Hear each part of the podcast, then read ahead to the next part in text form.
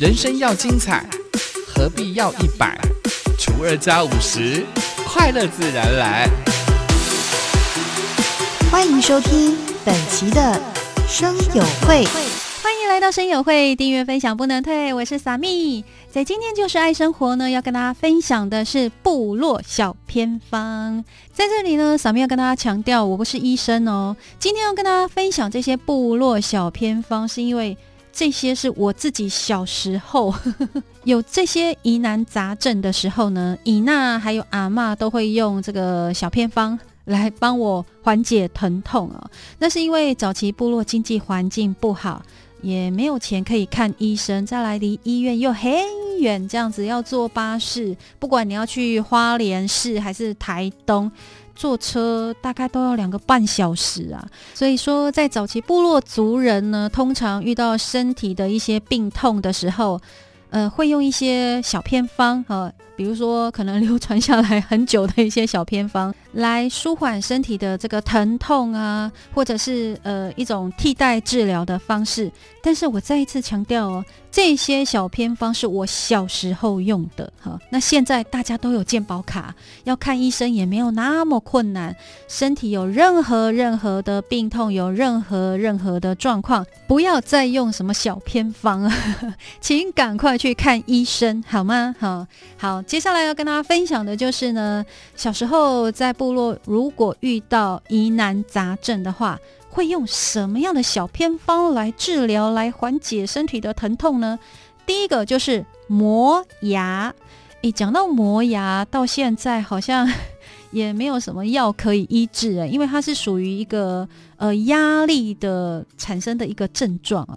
那像傻蜜，我就是一个会磨牙的小孩，我从小就会磨牙。那根据伊娜的说法，磨牙的声音非非常非常的可怕，所以呢，如果你身边的人有磨牙这样的一个习惯。诶，真的是一种精神折磨，因为我自己磨牙，我我听不到，我我根本不知道自己在磨牙，所以像我的阿妈的说法就是呢，会磨牙的人其实是在啃搞瓦斯的骨头，搞瓦斯就是鬼的意思哈，哇，那我真的是一个驱魔达人之类的，竟然可以啃。鬼的骨头，所以在我印象当中呢，每次只要部落有杀猪的时候，我一定会吃到这个猪尾巴。以娜他们一定会特地要留那个猪尾巴给我，因为呃，据说猪尾巴可以治疗磨牙这样的一个疑难杂症。那我从小到大真的吃了不少的猪尾巴，但是。跟各位报告，我到现在还是会磨牙，所以吃猪尾巴治疗这个磨牙的这样的一个疑难杂症，基本上我个人觉得啦，就以我来说是没有什么效果的。那么，另外要跟他提到的一点就是呢，磨牙最大的副作用其实会磨损你的牙齿。像我去看牙医的时候，牙医一看我的牙齿就说：“哦，你有磨牙的习惯。”我说：“对啊，我从小就磨牙，所以我的牙齿就真的比较容易蛀牙，因为牙齿都被磨平了嘛。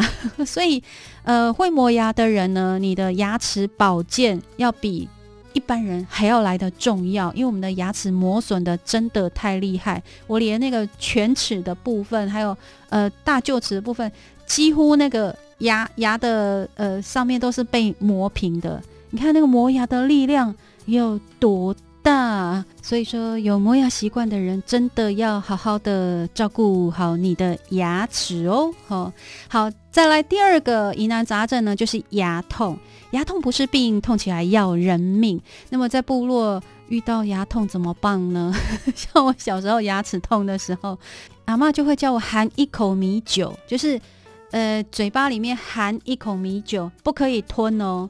就是含着米酒，很奇怪，你那个牙痛蛀牙的地方好像就麻醉了。